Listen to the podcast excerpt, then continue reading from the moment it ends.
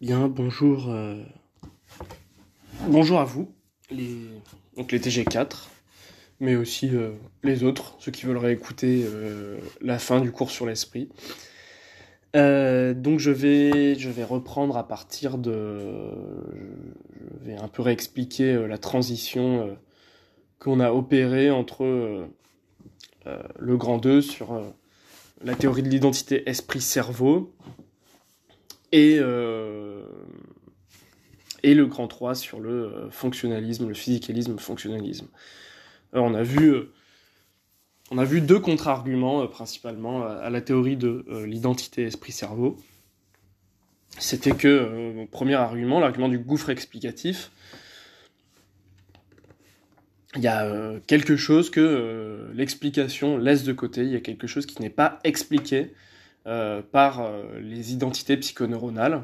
Alors une identité psychoneuronale, qu'est-ce que c'est? C'est euh, lorsqu'on dit que un état mental est identique à un état cérébral. Et donc l'argument canonique qu'on prend en philosophie de l'esprit, c'est douleur est identique à activation des fibres C. Donc ça veut dire que quand on a un état mental de douleur, qu'on reconnaît voilà, par certaines caractéristiques subjectives, hein, un certain ressenti, ça fait mal, ben en fait ça c'est parfaitement la même chose que euh, un état physique, cérébral, objectif, qui est euh, l'activation des fibres C. Bon, et ben euh, cette, euh, identité, euh, en fait, elle, euh, elle est pas, euh, très très satisfaisante. Et on peut le voir en, la comparant à, d'autres identités, euh, d'autres identités euh, découvertes par la science. Par exemple, la science euh, a découvert que l'eau était identique à du H2O, donc sa composition chimique, hein, sa composition euh, moléculaire. Et bien là, pour le coup, quand on sait que l'eau est identique à, du H2O, euh, eh ben c'est satisfaisant en termes explicatifs parce que on arrive à expliquer intégralement le comportement de l'eau, de l'eau telle qu'on on l'aperçoit, grâce à sa composition chimique. Sa composition chimique nous, explique intégralement pourquoi l'eau euh, se présente sous tel aspect, pourquoi elle est liquide, pourquoi elle est transparente. Euh, bien, tout ça, c'est euh, entièrement expliqué par le comportement de sa composition chimique. Et ben, c'est pas pareil quand on dit que l'activation des fibres C est identique à la douleur. Parce que, ben, précisément, ça n'explique pas pourquoi euh, un état conscient, un état mental conscient émerge d'un état physique. On a beau tout savoir euh, des fibres C, de manière scientifique, objective, en troisième personne, comme on a dit euh, en, début du cours, en début de cours. hein. je vous renvoie toujours à ce, début de cours où on a fait la différence entre état mental et état physique. hein. C'est capital, vous devez quasiment le connaître par cœur, parce que ça vous aidera à, ça vous aidera à comprendre la suite. Euh, on a beau tout savoir en troisième personne, objectivement, euh, des fibres et de leur activation, euh, ça ne nous explique pas du tout en quoi, bah, précisément, leur activation produit un état mental conscient qui est euh, la douleur. Donc ça, c'est ce que euh, ce problème, c'est ce que Joseph Levin a appelé euh, euh, le gouffre explicatif. Euh, la description physique de l'activité cérébrale, la description objective du cerveau, laisse quelque chose de côté. Et ce quelque chose euh, qui reste sur le côté, c'est euh, précisément le ressenti subjectif. Le- L'explication physique d'un système cérébral ne nous dit pas pourquoi ce système cérébral euh, ou cet état cérébral donne lieu à un état mental conscient. Voilà, donc là, l'explication par l'identité est incomplète. Donc c'est pour ça que la théorie de l'identité euh, esprit-cerveau est pas très satisfaisante. C'est que euh, en disant que euh, l'esprit est identique au cerveau ou qu'un état mental est identique à un état cérébral, eh ben on n'arrive pas très bien à comprendre pourquoi ce quelque chose de physique, objectif, euh, qui est juste un tas de matière en fait, euh, donne lieu à un état mental conscient. Voilà pour euh, l'argument du gouffre explicatif. Alors, deuxième contre-argument à la théorie de l'identité esprit-cerveau, c'est ce qu'on appelle l'argument de la réalisabilité multiple. Alors, un argument un peu plus curieux, mais, mais, très intéressant, puisqu'il va donner lieu ensuite à la théorie c'est grâce à ce contre-argument que va se construire euh, la théorie rivale à la théorie de l'identité esprit-cerveau, qui est euh, le physicalisme fonctionnaliste. Euh, alors cet argument, c'est le suivant. si les états mentaux... Excusez-moi, je reprends. Si un état mental de douleur est identique à un état cérébral, par exemple l'activation des fibres C, eh bien, euh, dans ce cas, seuls les êtres humains peuvent avoir des états mentaux de douleur, puisque seuls les êtres humains ont un cerveau et ont des fibres C. Alors c'est euh, une conclusion qui paraît euh, vraiment tordue, mais pourtant c'est vraiment une conclusion logique de la théorie de l'identité esprit-cerveau. Euh, si l'esprit est identique au cerveau, eh il est identique à ce cerveau humain dont on parle.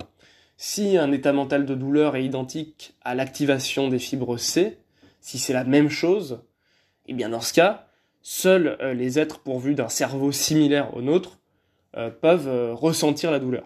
Bon, alors ça paraît, totalement faux puisque on a quand même bien l'impression euh, qui paraît être une impression euh, rationnelle, qui paraît pas être une impression euh, tordue, que d'autres êtres vivants que nous peuvent posséder des états mentaux similaires, par exemple la douleur.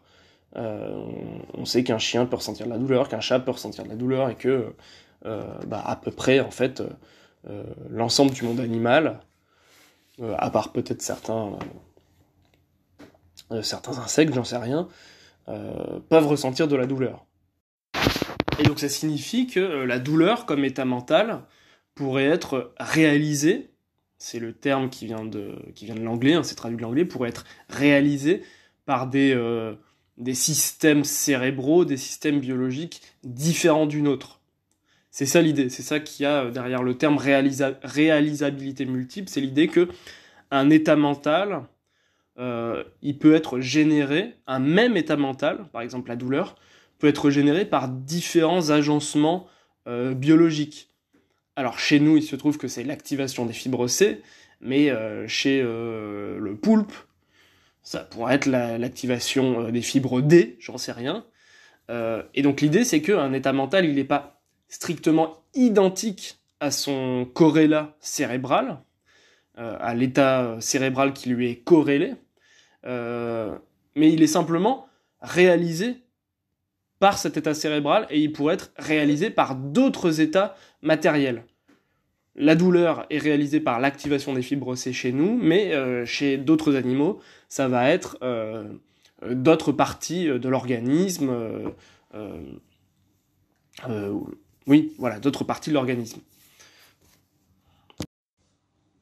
Désormais, on va je, vais, je vous présenter euh, la théorie qu'on appelle le physicalisme fonctionnaliste, et qui est une théorie qui prétend répondre euh, à cette objection de la réalisabilité multiple. Euh, et donc on est page 19. Je, saute un petit peu des passages, mais donc si vous voulez le, vraiment le détail, mais on l'a déjà vu en cours, vous, lisez, vous lisez le cours.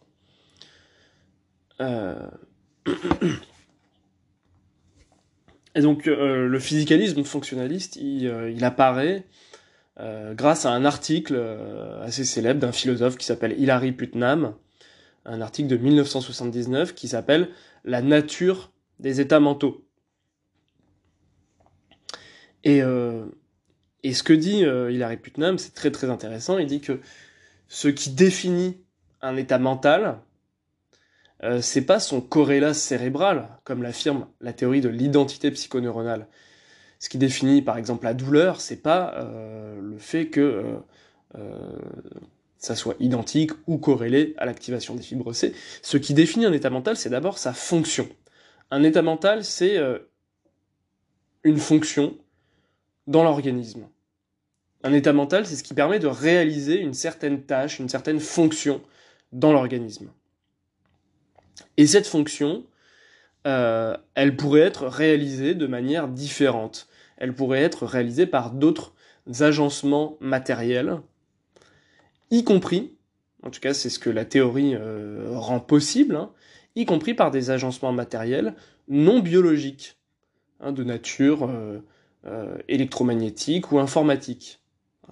Donc on voit bien que derrière, derrière cette théorie, euh, du physicalisme fonctionnalisme, à ce profil la, possibilité euh, de, penser des vraies intelligences artificielles. Et on peut faire un, parallèle, une comparaison avec les objets techniques. Euh, ce qui définit un objet technique, un objet que l'homme fabrique, c'est d'abord sa fonction, son rôle causal, hein, comme, le dit Hilary Putnam, c'est-à-dire ce, ce qu'il fait, l'effet spécifique qu'on attend de lui, et non euh, sa composition matérielle particulière.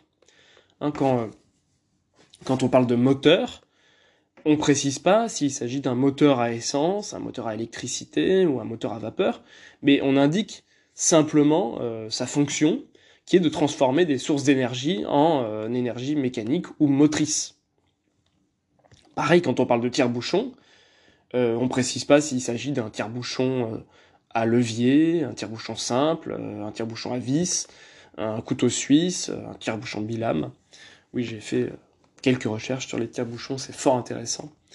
Euh, quand on dit tire-bouchon, en fait, on veut simplement parler de sa fonction, qui est de retirer le bouchon de la bouteille, et on s'en fiche de, de son, du support matériel ou de l'agencement spécifique, de l'agencement matériel spécifique qui est le sien peu importe la matière dans laquelle il est fabriqué, ou la manière dont il est fabriqué, euh, ce qui importe, c'est que euh, il réalise la même fonction. Bon. Euh, eh bien, l'idée, c'est que on peut définir les états mentaux de manière fonctionnelle. Un état mental, c'est une fonction. Ça, ou plutôt, ça a une fonction. Et donc, on va reprendre l'exemple de la douleur. Euh, qu'est-ce que ça serait, qu'est-ce que ça veut dire définir la douleur euh, comme une fonction ou trouver la fonction de euh, la douleur? Eh bien, quand on veut trouver la fonction d'un objet, qu'est-ce qu'on demande? C'est quoi la question qu'on pose? C'est à quoi sert cet objet? Quand on demande quelle est la fonction d'une machine à café, on dit bah à quoi ça sert une machine à café? Bah là c'est pareil, il faut se demander à quoi sert la douleur? Qu'est-ce qu'elle nous permet de faire? Eh bien vraisemblablement, elle nous permet de détecter nos blessures, nos lésions. Euh, elle nous permet de, euh, déceler ce qui est potentiellement dangereux pour notre organisme. Donc c'est un, outil de préservation de l'organisme, la douleur. C'est à ça que qu'elle sert. Hein, il suffit d'imaginer un monde où, l'état mental de douleur n'existerait pas. ça serait un monde dans, dans, lequel les chances de survie seraient très très minces. Hein, ça serait un monde dans, lequel les, individus se blesseraient en permanence, euh, euh, auraient euh, les membres coupés ou je ne sais quoi, et ne ressentiraient pas de, et ne ressentiraient rien qui les avertirait de du danger que court leur organisme. Hein, on s'apercevrait comme ça, juste en regardant, qu'on a la jambe coupée. Bon, ça serait un monde où la, vie vraisemblablement serait très courte. Donc c'est ce que dit euh, euh, ce que dit le philosophe qui s'appelle Kim, euh, Jaegong Kim, dans un livre qui s'appelle Philosophie de l'esprit, qui est un très bon livre d'introduction à la philosophie de l'esprit. Il dit que la douleur c'est un détecteur de lésions tissulaires. Et ce détecteur de lésions tissulaires, il doit déclencher ensuite une réponse comportementale appropriée euh, qui doit protéger l'organisme. Par exemple, la fuite, et ensuite, euh, je sais pas, la prise en charge, le soin euh, du, du membre ou de la partie du corps qui est blessée. Et donc définir un état mental comme un état fonctionnel, c'est le considérer comme un intermédiaire entre des entrées sensorielles. Hein, alors, dans sensoriel, il y a sens. Hein, les entrées sensorielles, c'est les sensations c'est les trucs qui me parviennent euh, du monde extérieur. Donc un intermédiaire entre des entrées sensorielles et des sorties comportementales. Hein euh, puisque c'est ça, euh, au fond, une fonction, c'est quelque chose qui transforme des entrées en sorties. Hein, une calculette, par exemple, c'est un objet qui transforme des entrées numériques, hein, à savoir les, les, les opérations arithmétiques qu'on qu'on rentre à l'intérieur du programme, en sortie qui est euh, un résultat. Une machine à café, c'est quelque chose qui transforme des entrées en sorties aussi. Hein, les entrées, ça va être euh, l'entrée, ça va être le, café euh, moulu, et la sortie, ça va être le café liquide. Hein, donc tout ce qui réalise une fonction, en fait, ça transforme des entrées en sorties, ou comme on dit en philosophie de l'esprit, mais je, je pense que c'est emprunté euh, à l'informatique, des inputs en output. Hein, les inputs, c'est ce qu'on rentre dans le programme, et les outputs, c'est ce qui sort du programme, c'est ce qui sort de la fonction. Bon, alors on est page 20, et donc il y a un petit schéma, hein. on a l'état mental au milieu, et euh, euh, à gauche on a les entrées sensorielles, les sensations, et à droite, après l'état mental, on a le comportement. Hein, donc l'état mental, c'est ce qui transforme les informations qui viennent du monde extérieur en comportement. Hein, c'est ce qui transforme des sensations en actions. C'est plutôt c'est l'intermédiaire entre des sensations et l'action. Euh, donc si on prend l'exemple de la douleur, euh, les sensations ça va être des stimuli menaçants, hein, donc des blessures, euh, des coups, des lésions, et la douleur c'est ce qui doit transformer ça en comportement d'évitement, de fuite. Donc, euh, tout organisme éprouve de la douleur dès lors qu'il transforme euh, des sensations menaçantes, des stimuli menaçants, en comportement d'évitement ou de fuite. Et donc, peu importe la proximité euh, de sa biologie avec la nôtre, peu importe qu'il ait des fibres C, peu importe qu'il ait un système cérébral comme le nôtre, tout ce qui, importe, c'est que l'organisme réalise la même fonction que chez nous, la douleur, à savoir transformer des inputs menaçants en outputs euh, euh, d'évitement. Dès lors qu'un organisme fait ça, eh bien, il ressent de la douleur. Hein. Donc peu importe, euh, peu importe sa biologie, peu importe la proximité de son corps avec le nôtre, ou de son système cérébral avec le nôtre, tout ce qui importe, c'est que il réalise la même fonction. Et donc ce qui définit un esprit, selon le physicalisme fonctionnaliste, c'est d'abord l'ensemble des fonctions qu'il permet de réaliser, hein, ces fonctions qui consistent à transformer des entrées sensorielles en sorties comportementales, et non la matière singulière dans laquelle cet esprit est réalisé. Hein, on retrouve la thèse de la réalisabilité multiple.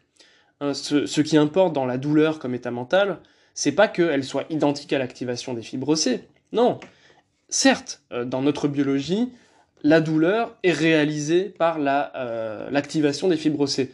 Mais elle pourrait être réalisée d'une toute autre manière, hein, de la même manière qu'un tire-bouchon peut être un tire-bouchon à lame, euh, un tire-bouchon, pas à lame, un tire-bouchon bilame, je sais plus, un tire-bouchon couteau suisse ou je ne sais quoi. on s'en fiche. Ce qui importe, c'est que le tire-bouchon réalise la bonne fonction. Bon. Eh Putnam va euh, un peu plus loin, et c'est là que ça devient très intéressant.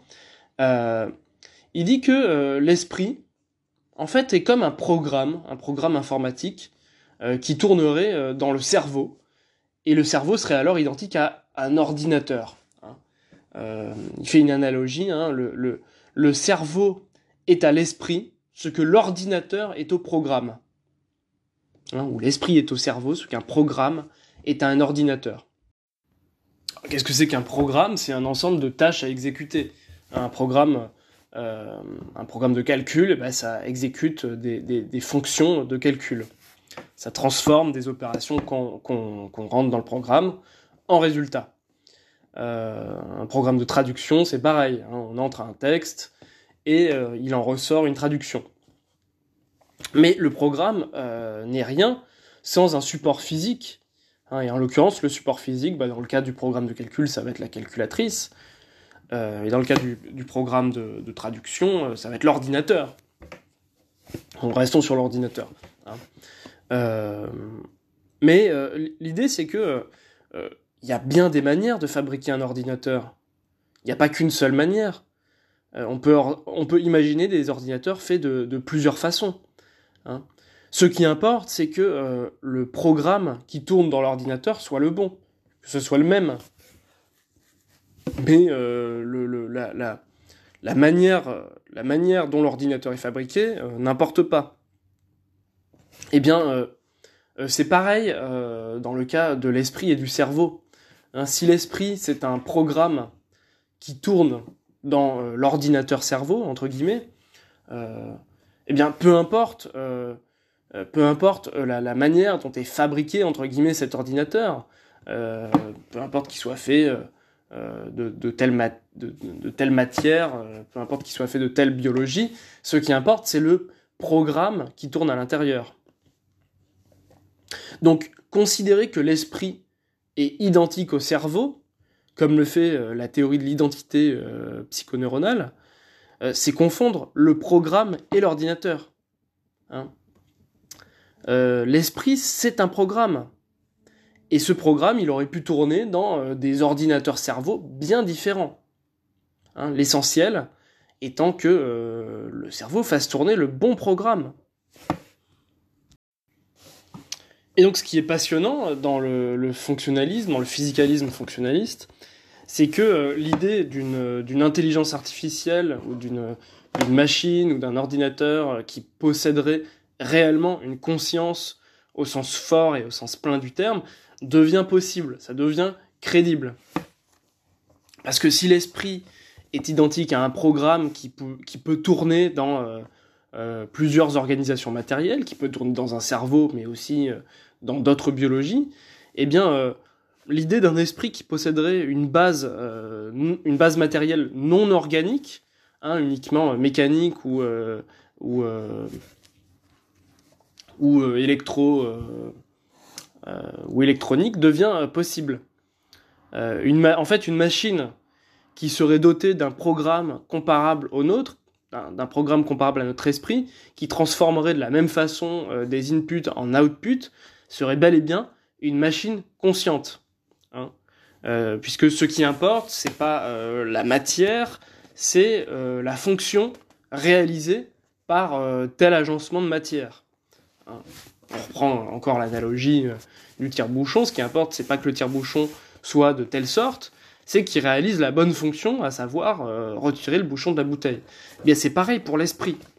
Euh, si vous voulez, notre esprit, il est, il se trouve fabriqué entre en cerveau, en matière cerveau, mais on peut le fabriquer d'une toute autre façon, y compris avec de la matière non organique, non vivante. Euh, et donc pour, euh, pour éclairer cette idée, on peut, euh, on peut un petit peu finir cette partie sur le, l'idée du jeu de l'imitation, hein, qui a été inventé par le logicien et puis aussi père de l'informatique, Alan Turing. Ce qu'on a appelé le test de Turing, que vous avez peut-être vu dans certains films de science-fiction, notamment si vous avez vu Blade Runner de, de Ridley Scott, on a à un moment un test de Turing. Euh, et donc le test de Turing, c'est euh, un test inventé par... Euh, enfin, c'est une sorte d'expérience de pensée inventée par Alan Turing et qui aurait pour but de détecter l'intelligence d'une machine ou le caractère conscient d'une machine, le fait qu'elle ait ou non un esprit. Alors comment ça marche le test de Turing? On a un joueur, un interrogateur et une machine. Alors on suppose évidemment que euh, le joueur et la machine sont cachés à l'interrogateur. Hein. L'interrogateur ne, sait pas qui est qui, ne sait pas qui est le joueur et qui est la machine. Et euh, donc qu'est-ce qu'il doit faire L'interrogateur, il doit poser des questions euh, sur tout type de sujet au joueur humain et à la machine. Il doit essayer en fait d'avoir une conversation qui soit la plus naturelle possible avec le joueur humain et avec la machine. Et il doit tenter de deviner lequel des deux joueurs n'est pas un humain, lequel est une machine? Et donc ce que dit Turing, hein, euh, sa thèse, c'est que euh, si l'interrogateur est incapable de différencier les réponses du joueur humain et de la machine, alors il faut admettre que la machine possède un esprit. Si cette machine, euh, au niveau de ses, euh, de ses performances verbales, hein, de, ses, de ce dont elle est capable en termes de conversation, est indissociable, indiscernable d'un véritable esprit, d'un véritable humain, eh bien, il faut se rendre à l'évidence, il faut, il faut admettre, il faut accepter l'idée que cette machine a un esprit. Alors évidemment, euh, l'idée c'est d'avoir des conversations qui soient euh, très complexes, qui soient sur vraiment tout type de sujet. Hein, alors, euh, il y a beaucoup de, beaucoup de textes qui se sont écrits sur le, le, jeu de limitation, sur le test de Turing, combien de temps doit durer ce test, sur quel sujet, etc. Mais l'idée c'est de, supposer qu'on puisse parler de n'importe quoi. Hein. pas comme avec Siri ou pas comme avec un, logiciel de, un programme de chatbot. Euh, Siri, au fond, elle est très très limitée. Euh, vous pouvez pas parler, euh, vous pouvez pas parler de tout avec Siri. Et puis, au bout d'un moment, vous vous rendez compte que c'est pas quelqu'un. Normalement, vous le savez, vous vous rendez compte que c'est un programme en fait qui fait que manipuler de l'information et, manipuler des, séquences verbales toutes faites, hein, qui sont simplement rentrées dans le programme et qui qui combine de manière un petit peu inventive quand même, hein, parce que c'est bien fait, euh, c'est bien fait Siri. Mais au bout d'un moment, vous percevez, euh, vous percevez la magouille.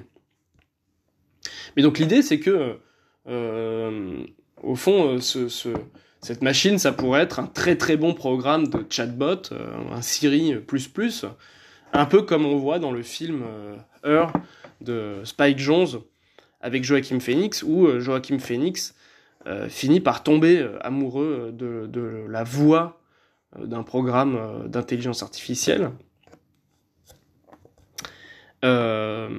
parce que ce programme est vraiment très très très bien fait. Et,